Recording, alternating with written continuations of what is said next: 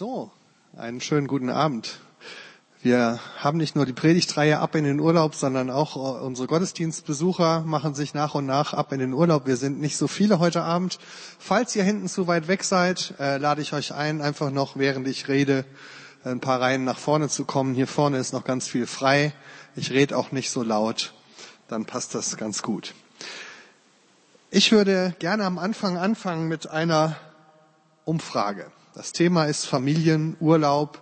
Mich würde interessieren, wer von euch in diesem Sommer vorhat, einen Familienurlaub zu machen oder bei einem Familienurlaub mitzufahren. Zwei, drei, vier, fünf, doch schon einige. Okay, also Familienurlaub gilt, äh, also Steffi und ich zum Beispiel, wir fahren zu meinen Eltern nach Hause und besuchen die. Wir haben uns vor dem Gottesdienst gar nicht, das gilt nicht als Familienurlaub, sondern wenn man mit der Familie wegfährt. Das wäre sozusagen Familienurlaub. Gibt doch ein paar von euch. Okay. Mich würde mal interessieren, wer von euch vor ungefähr zehn Jahren ähm, im Sommer in Familienurlaub gefahren ist. Das sind wesentlich mehr. Also ich sage das mal für die Leute, die am, am Internet zuhören. Ja, das waren jetzt gerade so zwei Drittel bis drei Viertel. Und wer von euch würde, wenn er jetzt so zehn Jahre nach vorne denkt, vermuten, dass er in zehn Jahren auch in Familienurlaub fährt? Das sind auch ziemlich viele. Ich habe das fast so vermutet. Ja, habt ihr was gemerkt? Wir scheinen hier in so einer Altersgruppe zu sein. Das hat natürlich Marburg als Unistadt so an sich und auch dieser Gottesdienst hier, wo man eher ein bisschen zurückhaltend ist, was Familienurlaub angeht. Ja, man ist aus der Phase raus, wie vor zehn Jahren, wo man jeden Sommer mit der Familie, mit der Herkunftsfamilie wegfuhr, vielleicht mit den eigenen Eltern oder mit der, in der Familie, in der man gerade groß wurde. Und ähm, viele von uns denken so, wenn sie die Zukunft haben, vielleicht habe ich mal eigene Familie, dann mache ich auch wieder Urlaub. Aber jetzt ist so eine Phase, wo man doch dann irgendwie was anderes will. Und ich glaube, dass das ein bisschen symptomatisch ist. Das hat was mit unserer lebensgeschichtlichen Entwicklung zu tun. Und ich glaube, dass es auch in unserem geistlichen Leben so eine Entwicklung gibt. Ähm, ich werde gleich nochmal darauf zurückkommen. Äh, die ganzen Pädagogen und Psychologen und sowas unter uns, die kennen das schon, dass es so verschiedene Lebensphasen gibt und dass es eine frühe Lebensphase gibt, in der man in einer Familie groß wird, wenn es gut läuft und ähm, zu der Familie eine Bindung entwickelt und äh, unheimlich gerne mit denen wegfährt und dann kommt so irgendwann das Alter, wo man sagt, nee, das brauche ich jetzt nicht mehr. Ich fahre jetzt lieber mal mit Freunden weg ähm, oder alleine, wo man sich loslöst von der Familie, wo man Brücken abbricht, wo man sich auch in einer gesunden Weise distanzieren muss von seiner Familienherkunft, von dem, was immer üblich war. Und dann aber, wenn es gut läuft, kommt auch wieder eine Phase, wo man wieder Anschluss sucht und Anschluss findet ähm, an die Familie, vielleicht auch an die eigene Herkunftsfamilie und dann die eigene Familie, der man dann auch wieder was weitergeben will. Und ich glaube, das hat was, sozusagen, das, das ist eine Entwicklung in unserem Leben, die auch was mit der Art zu tun hat, wie wir geistliches Leben gestalten und wie wir mit Tradition umgehen in unserem geistlichen Leben.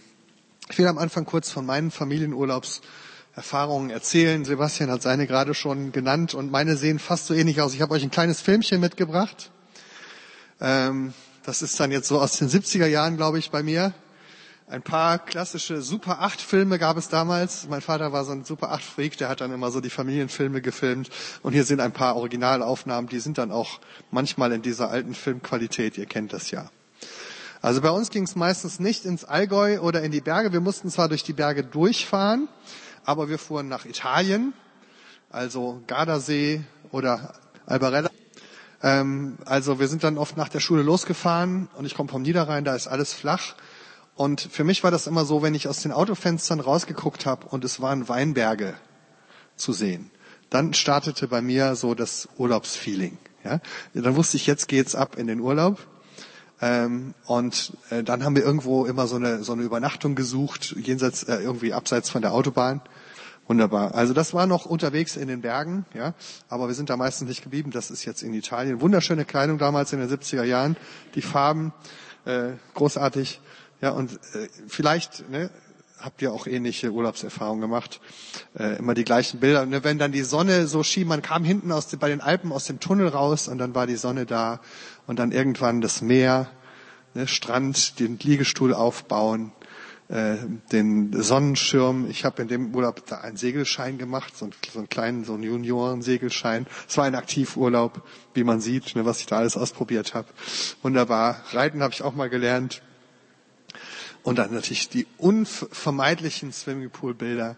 Also ähm, das ist so für mich Urlaubsfeeling, ja, wo man denkt, ach ja, so muss es sein. Und natürlich äh, auch mehrmals dann an der gleichen Stelle. Das heißt, man kam dann dahin und dachte, ach, den Pool, den kenne ich schon.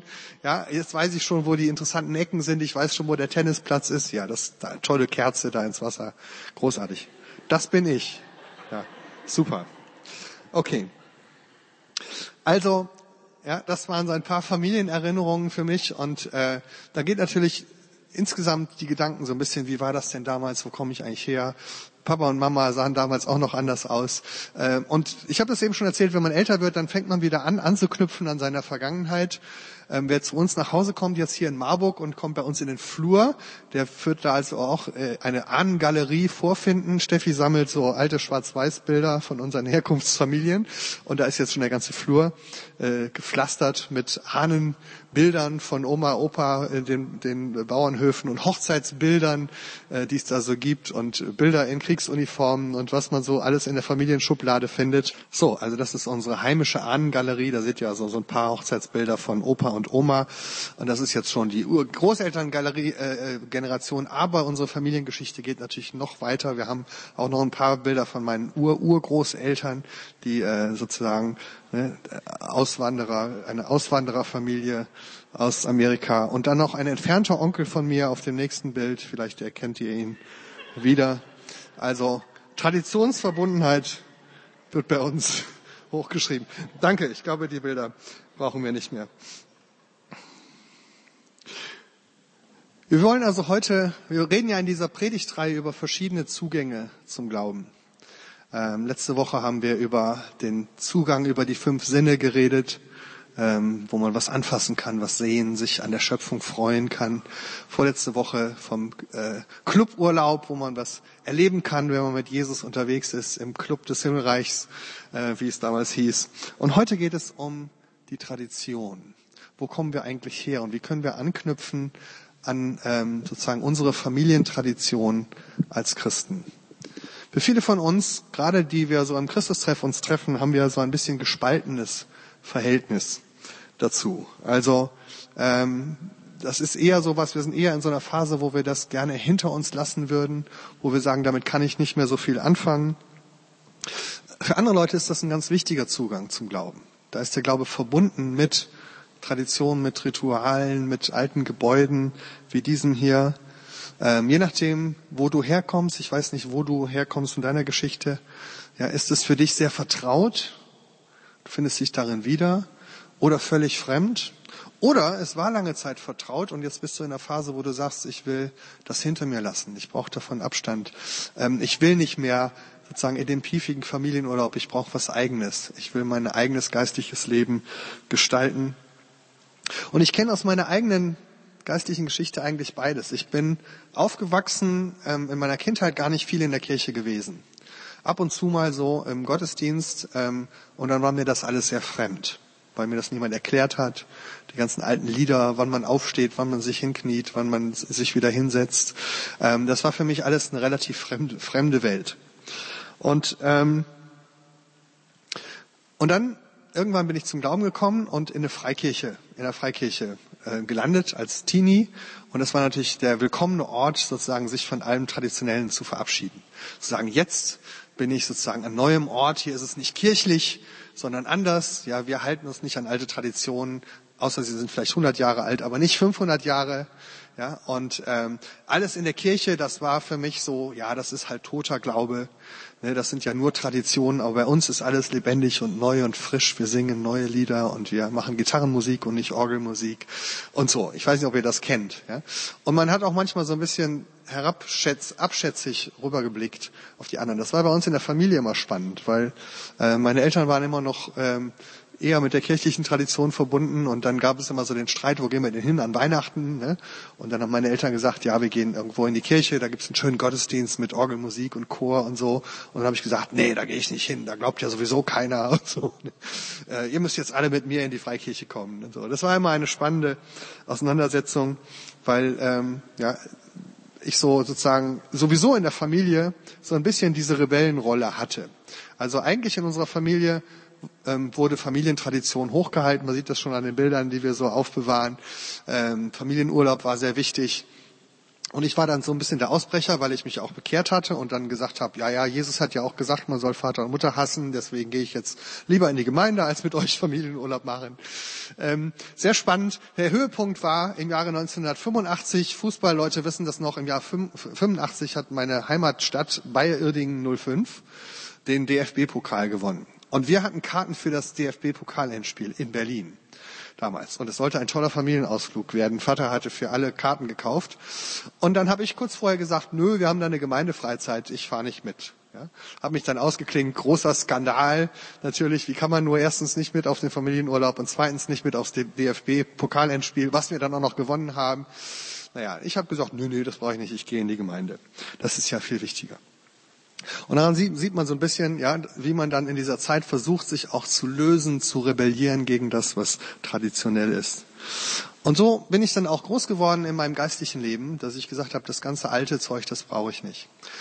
Das hat sich dann ein bisschen geändert, ähm, als wir, Steffi, manche von euch wissen, dass Steffi und ich waren ein paar Jahre lang in Jerusalem und haben da das Johanniterhospiz geleitet, das Haus vom Christustreff, wo wir auch nächste Woche mit einer CT-Gruppe hinfahren für zwei Wochen auf eine Freizeit. Und da waren wir plötzlich in einer Umgebung, die völlig anders war geprägt und getränkt von Jahrhunderte beziehungsweise Jahrtausende alter Tradition. Man fand dort Mauern und Reste von König Davids Palast, 3000 Jahre alt, viele alte Kirchen. Ich habe euch mal ein paar Bilder mitgebracht aus Jerusalem, wie das dann so aussieht. Hier, das ist zum Beispiel die Grabeskirche, eine der wichtigsten Kirchen dort, äh, erbaut über dem Grab, leeren Grab Jesu.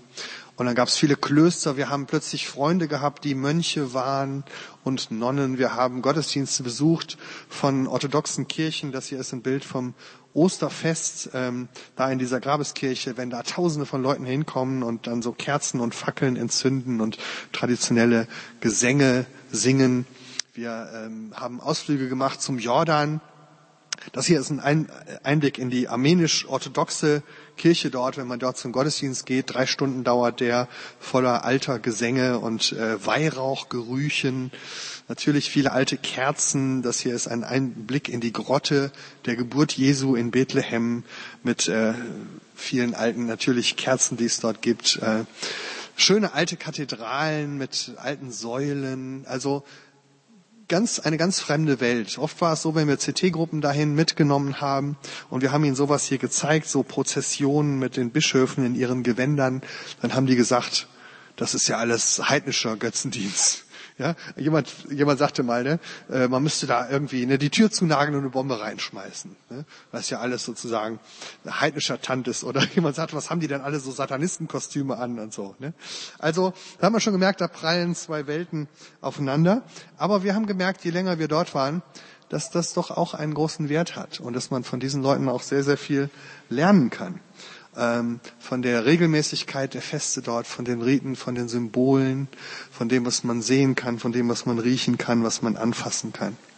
Und ich möchte heute Abend ein bisschen darüber reden. Vielleicht fangen wir mal an mit der Frage, wie war das denn bei Jesus? Mit der Familientradition. Ich habe mir überlegt, was könnte ich in der Bibel finden über Familienurlaub und siehe da, wir haben sogar einen Bibeltext, der redet vom Familienurlaub Jesu. Ähm, der erste Familienurlaub, der berichtet wird. Es war nämlich damals üblich, Jesus wuchs auf als Kind in einer jüdischen Familie und für eine jüdische Familie war es üblich, dass man möglichst dreimal im Jahr Familienurlaub machte und nach Jerusalem pilgerte für die großen Feste, die dort gefeiert wurden. Und das lesen wir bei Lukas im zweiten Kapitel. Ich lese das mal vor.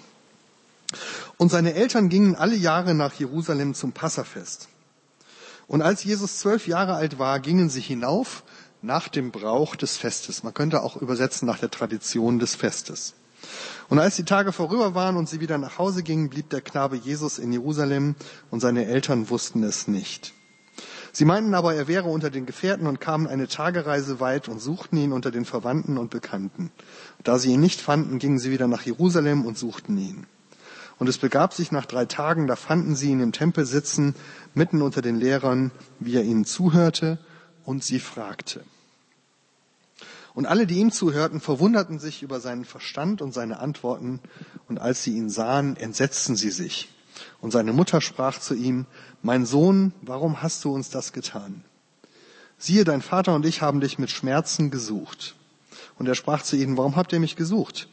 Wisst ihr nicht, dass ich sein muss in dem, was meines Vaters ist?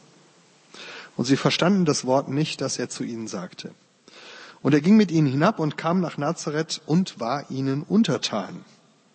Und seine Mutter behielt alle diese Worte in ihrem Herzen, und Jesus nahm zu an Weisheit, Alter und Gnade bei Gott und den Menschen. Was passiert hier? Eine spannende Geschichte. Jesus, der Sohn Gottes, aus dem Himmel auf die Erde gekommen, nimmt teil an einem traditionellen Fest. Er richtet sich nach dem traditionellen Festkalender. Er hält sich an die Feste, die im Kalender stehen. Er sucht ein religiöses Gebäude auf. Er hört den erwachsenen Lehrern zu und fragt sie. Und dann heißt es, er ist seinen Eltern untertan. Alles so Dinge, die uns ein bisschen gegen den Strich gehen und die wir denken, die gehören in ein gutes geistiges Leben. Für ein gutes geistiges Leben braucht man die nicht. Warum macht Jesus das alles trotzdem? War er vielleicht so ein traditioneller Typ? War er vielleicht besonders zwanghaft?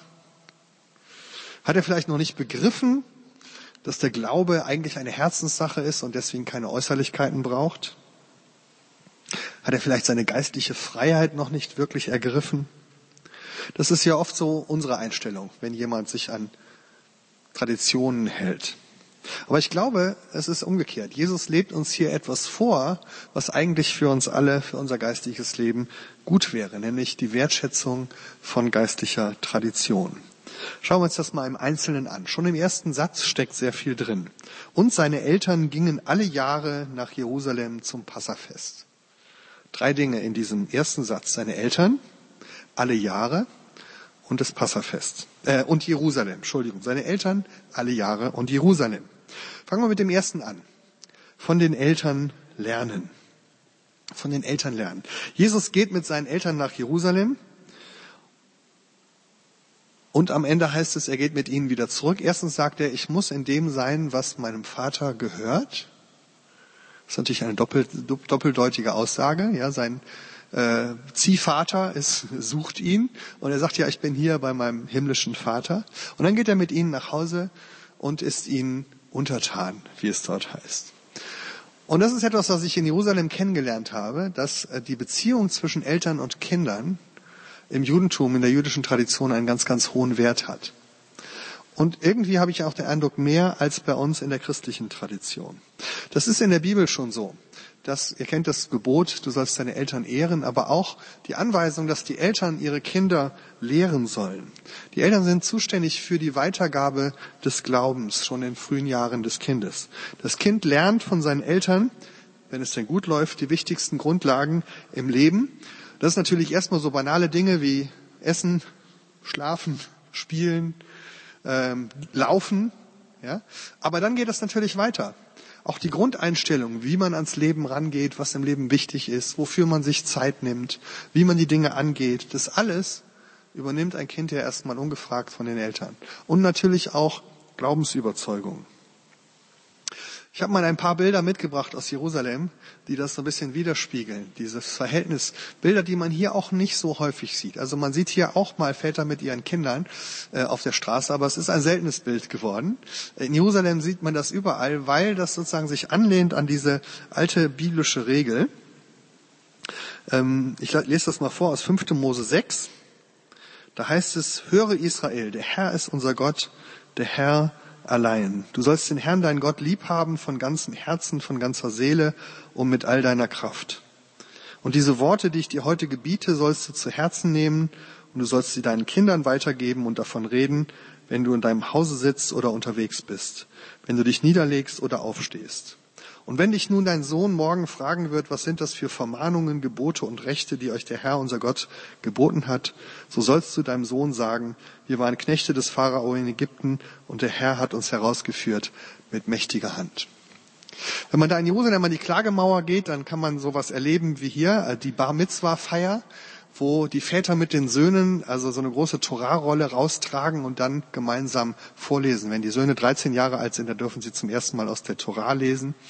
Und dann ist es ein schönes Bild, wenn sie dort zusammen vorlesen, weil genau das passiert, dass sozusagen hier weitergegeben wird, das, was die Eltern glauben, was der, was der Vater glaubt, in dem Fall ist es immer Väter und Söhne, wird an die nächste Generation weitergegeben. Und es ist ein hoher Wert in der jüdischen Tradition, weil man eben weiß, Kinder übernehmen von ihren Eltern das, was sie glauben.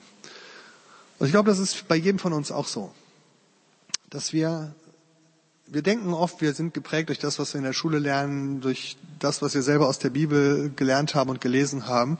Aber sehr oft ist das, was wir in der Kindheit von den Eltern übernommen haben, sehr viel lauter als das, was wir später selber in der Bibel lesen. Beziehungsweise wir lesen die Bibel durch die Brille unserer Eltern, ohne das zu merken. Und wir denken, vieles von dem, was wir so glauben, von dem wir fest überzeugt sind, das haben wir vielleicht aus der Bibel oder so. Manchmal vielleicht denken wir sogar, wir hätten das gegen unsere Eltern äh, irgendwie uns angeeignet. Aber in Wirklichkeit ist da so sozusagen immer die Stimme dabei, die uns ähm, gelehrt hat aus unserer Kindheit. Und ich glaube, es ist ja auch erstmal eine gesunde Sache, dass wir vieles übernehmen und dann natürlich auch in eine Phase kommen, wo wir das in Frage stellen und unser eigenes suchen müssen. Die Phase der notwendigen Abgrenzung, wo wir zu uns selbst finden müssen, wo wir uns lösen müssen und dann, wie ich eben schon sagte, wenn es gut läuft, irgendwann wieder zu einer eigenen, selbstständigen erwachsenen Beziehungen zu unseren Eltern zurückfinden.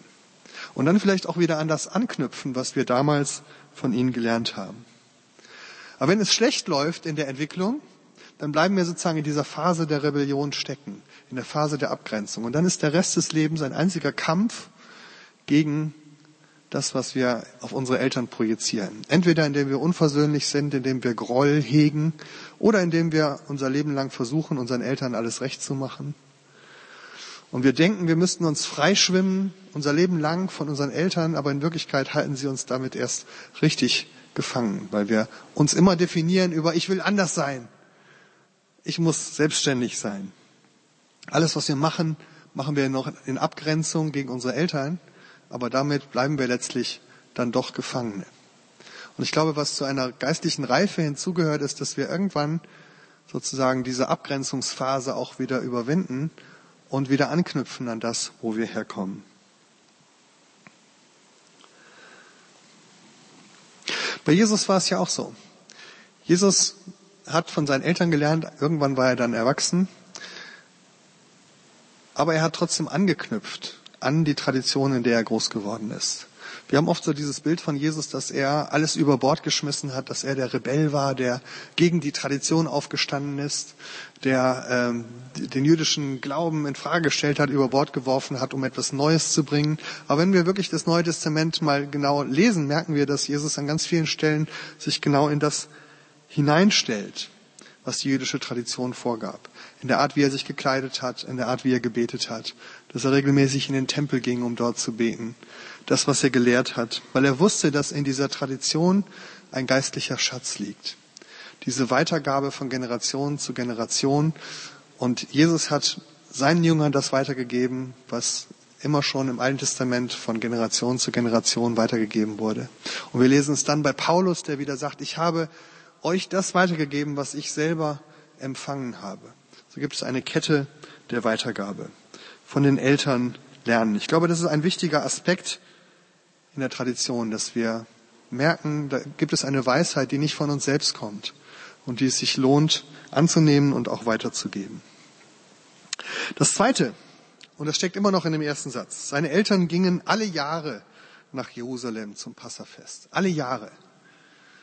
Das ist auch typisch für das Judentum, dass man regelmäßige, einen regelmäßigen Jahreskreislauf hat.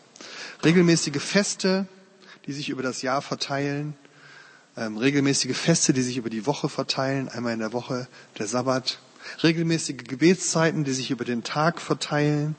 Und Jesus hat sich hineingestellt in diesen Jahresrhythmus. Er hat mit seinen Eltern und später auch mit seinen Jüngern diese Feste mitgefeiert, weil er wusste, die geben meinem Leben einen sinnvollen Rahmen. Es gibt bestimmte Zeiten, wo wir feiern, es gibt bestimmte Zeiten, wo wir arbeiten, es gibt Zeiten, wo wir fasten. Und da hat sich Gott einen sinnvollen Rhythmus ausgedacht, den er seinem Volk mitgegeben hat. Wir haben das ja eigentlich in der christlichen Tradition auch. Wir nennen es das Kirchenjahr. Und äh, manche, die in der Kirche groß geworden sind, kennen das, aber ich treffe inzwischen immer mehr Leute, die gar nicht wissen, dass es sowas gibt. Dass die Feste, die wir so feiern im Jahr, nicht zufällig da sind, wo sie sind. Ja, sondern dass, wenn man das mal durchdenkt, dass es da eine innere Reihenfolge gibt. Das Kirchenjahr beginnt im Advent mit einer Zeit der Erwartung. Vier Wochen lang wartet man gespannt auf was? Darauf, dass Jesus in die Welt kommt. Dann feiern wir Weihnachten, das Kommen von Jesus in die Welt. Wir feiern Anfang im Januar Epiphanias, das öffentliche Auftreten von Jesus. Dann kommt die Passionszeit, wo wir an Leiden, das Leiden Jesu denken, den Leidensweg. Dann kommt Karfreitag. Jesus stirbt. Ostersonntag. Jesus ist auferstanden. Himmelfahrt, 40 Tage später, wo Jesus in den Himmel aufgenommen wird und Pfingsten, wo der Heilige Geist ausgegossen wird. Dann eine lange Zeit, wo es verschiedene Feste gibt, die davon reden, wie Gott seine Gemeinde baut. Und ähm, jeder Sonntag in dieser Zeit hat ein bestimmtes Thema, was die Gemeinde für Aufträge hat, die Welt äh, zu verändern, Menschen zum Glauben einzuladen, sich um die Armen zu kümmern ähm, und so weiter. Also jeder Sonntag im Sommer hat normalerweise im Kirchenjahr ein bestimmtes Thema, wo es um das Wesen der Gemeinde geht. Und dann kommt der Herbst, wo man so denkt an die, das Ende der Zeit, das Ende der Welt, die Endzeit, das letzte Gericht, die Ewigkeit, den Tod und dann geht's wieder vorne los mit dem Advent.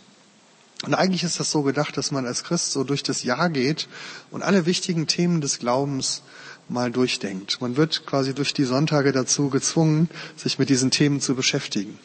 Aber in vielen Gemeinden haben wir das völlig aufgegeben und kriegen das auch gar nicht mehr mit. Ja? Leute sind überrascht, huch, es ist Karfreitag, Hilfe, da kann ich ja gar nicht in die Bibliothek gehen. Ja? Ähm, und so verlieren wir diesen Rhythmus, den Gott uns gegeben hat.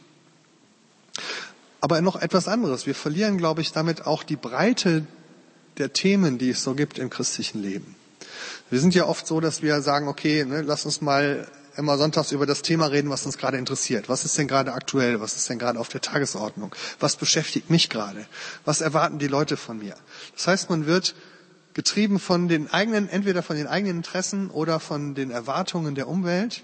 Und dabei kann es passieren, dass wir so einen geistlichen Tunnelblick entwickeln. Dass wir immer wieder um dieselben Themen drehen und uns drehen und dass wir die Breite des geistlichen Lebens, die eigentlich sozusagen in dem Jahr steckt, dann aus dem Blick verlieren. Und immer nur noch das sehen, was uns jetzt gerade interessiert, was uns jetzt gerade beschäftigt. Gott gibt seinem Volk einen Lebensrhythmus, einen Jahresrhythmus, einen Wochenrhythmus, einen Tagesrhythmus. Wir sehen es bei den ersten Christen, dass zum Beispiel in der Apostelgeschichte noch gesagt wird, Petrus und Johannes gingen in den Tempel zur neunten Stunde zur üblichen Gebetszeit. Daran sehen wir, dass die ersten Christen noch diese Tageszeitengebete eingehalten haben. Und wir haben das auch in Jerusalem in unserer Zeit manchmal mitgekriegt. Wir haben manchmal ähm, Freunde besucht oder auch Urlaub gemacht im Kloster dort ein paar Tage. Und da lebt man so mit den Mönchen und die haben ja immer diese Tageszeitengebete. Noch sechsmal am Tag treffen die sich, kurze Viertelstunde, man singt ein paar Psalmen nach alten mittelalterlichen Weisen. Man ist zusammen, das ist so ein kleiner Ruhepunkt am Tag und dann geht man wieder an die Arbeit oder macht irgendwelche Ausflüge, was auch immer. Und ich fand das eigentlich schön, weil in unserem Alltag gibt es das normalerweise nicht so oft. Wir haben so drei Punkte am Tag, wo das bei uns passiert, immer wenn wir beim Essen zusammen sind. Das finde ich auch schon gut, solche Fixpunkte am Tag zu haben. Aber diese Tageszeitengebeten sind natürlich auch nochmal was Schönes, wo man plötzlich merkt, wie gut es tut, wenn man in seinen Tag so einen Rhythmus von Gebet und Arbeit und Ruhe bringt, ähm, wo ich dachte, da, da kann ich eigentlich ganz viel von lernen und möchte auch viel von übernehmen. Zeiten, heilige Zeiten, Rhythmus. Ein drittes, was wir in diesem ersten Satz finden, seine Eltern gingen alle Jahre nach Jerusalem. Orte, Orte des Glaubens, heilige Orte. Warum gehen die eigentlich nach Jerusalem? Jesus hätte doch als mündiger Sohn Gottes wissen können, dass Gott überall ist. Ja, warum geht man nach Jerusalem, um ihn dort anzubeten? Ich habe mal Bilder hier mitgebracht vom Tempel, erstmal vom Tempelberg. Da sind wir mit einem unserer Patenkinder. Ja, so war das vielleicht, als der zwölfjährige Jesus da auf den Tempelberg guckte, da unten, wo die goldene Kuppel ist, da stand der Tempel. Das nächste Bild zeigt, wie der Tempel so aussah. Und Gott selber hatte ja seinem Volk gesagt, diesen Tempel sollt ihr bauen und das ist der Ort, wo ich euch begegnen möchte. Aber als Christen denken wir ja oft, naja, wir brauchen sowas nicht. Das brauchten die Juden vielleicht, die waren so ein bisschen begrenzt in ihrem Denken, die dachten noch, sie bräuchten Häuser. Aber seit Jesus wissen wir, das ist alles überflüssig. Wir sind so frei, wir brauchen sowas nicht. Aber interessanterweise hat Jesus das offensichtlich anders gesehen. Weil Jesus ist dahin gegangen, Jesus hat dort gebetet, Jesus hat gesagt, wisst ihr nicht, dass ich da sein muss, wo mein Vater ist? Wisst ihr nicht, dass ich im Haus meines Vaters sein muss? Wir haben immer dieses Bild von Jesus, dem ne, Tempelkritiker, der alle religiöse Tradition über den Haufen wirft und dem Tempel mit der Peitsche schwingend die Leute vertreibt, weil er sagt, wir brauchen so ein religiöses Tamtam nicht.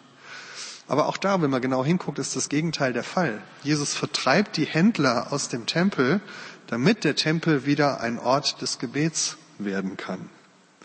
Weil Gott weiß, dass wir besondere Orte brauchen dass wir Orte in unserem Leben brauchen, die für Gott da sind, die uns rausnehmen aus dem normalen Alltag. Ich weiß nicht, ob du solche Orte hast. Manche machen sich auch solche Orte in der WG irgendwo im Zimmer, so eine Ecke, oder hängen sich irgendwo ein Bild auf oder ein Kreuz oder irgendein Ort, wo sie sagen, das ist mein besonderer Ort.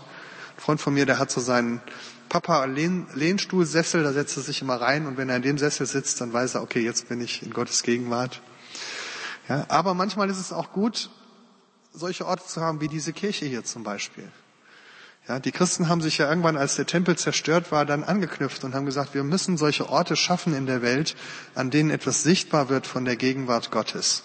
Und dann kam im Mittelalter diese große Tradition der großen Kathedralen. Ich habe auch noch mal ein paar Bilder hier mitgebracht. Kennt das vielleicht. Das ist jetzt in Paris, Notre Dame, die Kathedrale. Oder im nächsten Bild von innen Sainte-Chapelle mit diesen diesen großen Bögen und den bunten Fenstern. Und man sieht schon, wenn man in so einem Raum ist, da geht es darum, dass etwas wiedergespiegelt wird, auch durch den Ort von der Besonderheit Gottes, von der Schönheit, von der Größe, das, von der Offenheit nach oben, dass man sagt, hier ist ein Ort des Geheimnisses und gleichzeitig der Gegenwart des Himmlischen.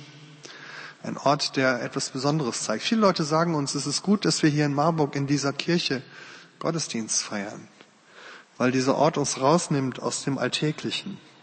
Weil es gut ist, dass man hier hinkommt und sagt, jetzt bin ich in der Gegenwart Gottes.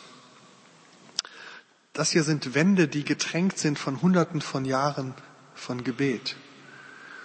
Ja, wie viele Knie haben hier über die Jahrhunderte schon auf dem Boden gekniet. Oder wenn ihr euch auch hier, das ist ein Kirchenfenster aus Bethlehem oder euch hier hinten die Kirchenfenster mal anschaut oder das Altarbild, was da an Symbolik drin steckt. Ja, allein das, was man hier so alles sieht an Kreuzesdarstellung, Auferstehung, die Kerzen auf dem Altar, das Lamm, das siegreiche Lamm. Man könnte hier in der Kirche rumlaufen den ganzen Abend und sich das mal anschauen und merken, wie diese Bilder und Symbole doch zu unserem Herzen sprechen. Anders als bei uns vielleicht in der Bibliothek oder in der Küche, obwohl Gott natürlich auch da gegenwärtig ist. Ihr merkt schon, ich versuche euch eine Welt nahezubringen, die wahrscheinlich vielen von euch fremd ist. Und wir könnten noch über vieles andere reden, was Tradition ausmacht, aber ich komme jetzt mal zum Schluss. Hat sowieso ein bisschen länger gedauert mit unseren kleinen technischen äh, Tricks hier. Aber ich wollte euch gerne diesen Zugang zum Glauben nahebringen, weil ich glaube, dass er für jeden von uns wichtig und hilfreich ist. Und dass es uns gut tut, wenn wir uns diesen Weg erschließen. Vielleicht noch ein Wort zu unserer Predigtreihe. Wir hatten ja letztes Mal dieses hilfreiche Bild von den Ladekabeln, ja, ähm, wo man so dachte, welches ist das richtige Kabel, damit ich meinen Zugang zu Gott finde. Und es gibt quasi nur das eine, was in die, in die richtige Steckdose passt. Und das musst du finden. Und ähm, ich glaube, dass das ein gutes Bild ist für den ersten Schritt. Ja, wir brauchen irgendwo einen Erstzugang. Wenn wir keinen Draht zu Gott haben, dann müssen wir gucken, wo, wo finde ich denn einen Zugang. Aber ich glaube, danach geht es weiter. Und ich würde das Bild vom Ladekabel gern noch ein bisschen erweitern. Und würde sagen, ich stelle mir das ein bisschen so vor, wenn wir sozusagen einen ersten Zugang zu Gott gefunden haben, dann ähm, ist das wie durch so eine Tür zu treten. Aber danach öffnet sich eine große, weite Welt. Und die Frage ist, was mache ich jetzt mit dem Handy, wenn es aufgeladen ist? Ich habe zum Beispiel auch so ein Handy, wenn ich ins Auto gehe, stecke ich das ins Ladekabel, dann ist es an. Aber dann muss ich irgendwas damit anfangen.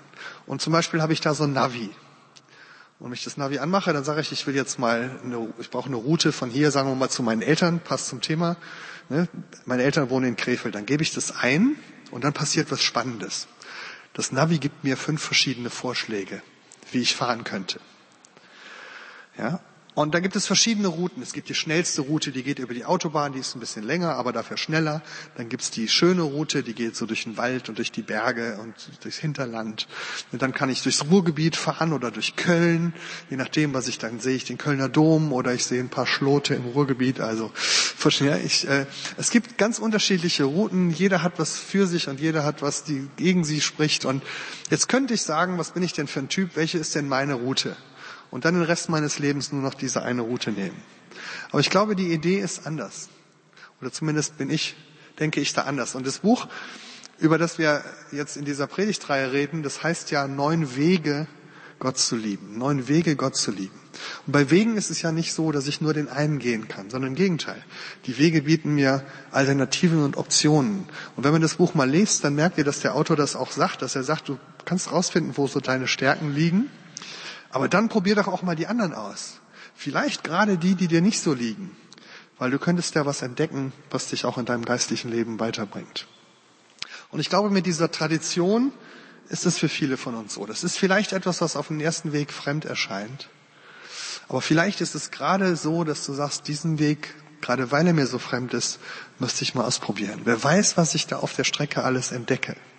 Wenn ich meinem Navi mal folge und sage, jetzt nehme ich mal die andere Route, die ich noch nie gefahren bin, dann sehe ich plötzlich ganz neue Landschaften, neue Ausblicke. Ich lerne interessante neue Ortsnamen kennen. Und hinterher komme ich an und denke, jetzt habe ich wieder was, eine Bereicherung in meinem Leben. Und ich glaube, so ist es gedacht mit den verschiedenen Wegen, Gott zu lieben dass wir in unserem geistlichen Leben daran arbeiten, dass wir verschiedene Wege ausprobieren und auch merken, wie wir bereichert werden dadurch.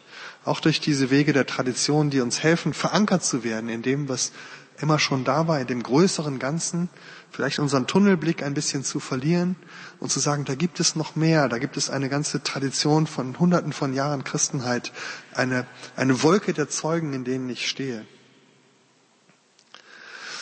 Ich will zum Schluss noch das sagen, was mir bei der Vorbereitung eingefallen und aufgefallen ist. Ich habe in meinem Christenleben mit vielen, vielen guten Freunden zusammen gearbeitet, zusammen geglaubt in der Gemeinde. Wir waren zusammen unterwegs, auch aktiv auf christlichen Bühnen und viele davon sind in der Zwischenzeit irgendwie entweder gar nicht mehr in der Gemeinde oder irgendwie gar nicht mehr im Glauben unterwegs.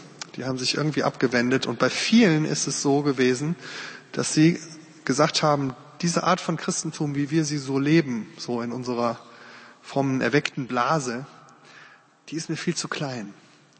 Da fehlt mir sozusagen dieses ganze Drum und Dran, die ganze Tiefe der Christenheit, die es eigentlich in der Geschichte gab, die ganze Weite der Tradition, auch der liturgischen Formen. Wir sind so oft in diesem einen Ding, was uns liegt und was uns gefällt.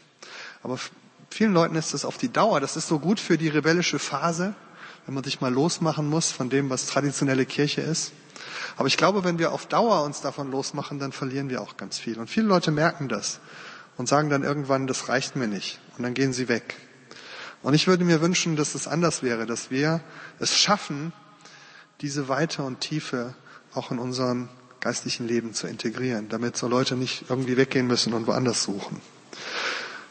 Paulus sagt das in einem seiner Briefe, da redet er auch über Familie und sagt, ich bete zu Gott, der der Vater von allem ist, was sich Familie nennt, dass ihr mit ihm verbunden und verwurzelt seid, weil dann könnt ihr die ganze Breite, die ganze Tiefe, die ganze Höhe, die ganze Weite dessen ermessen, was Gott für euch bereithält.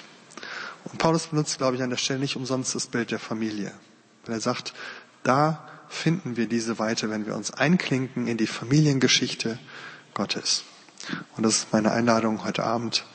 Hat ein bisschen länger gedauert, aber jetzt haben wir noch Zeit zu beten und zu singen. Ich bete.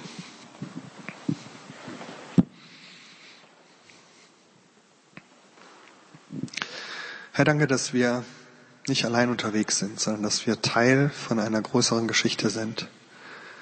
Deiner Geschichte mit deinen Leuten durch die Jahrhunderte, dass wir in den Fußstapfen gehen von Abraham, von Isaak, von Jesus, von Paulus, Franziskus und Luther, Wesley und Bonhoeffer und Bultmann und allen, die hier in Marburg unterwegs waren. Herr, und ich bitte darum, dass du uns die Augen öffnest, dass wir etwas erkennen können von dieser Breite, von der Tiefe, von der Weite, die da drin liegt. Und ich bitte darum, dass du uns hilfst, neue Wege zu entdecken in unserem Glauben, neue Routen zu entdecken, neue Ausblicke, an denen wir uns freuen können. Nimm du uns immer tiefer mit hinein in das, was du schon getan hast in der Vergangenheit und was du wieder tun wirst in der Zukunft. Amen.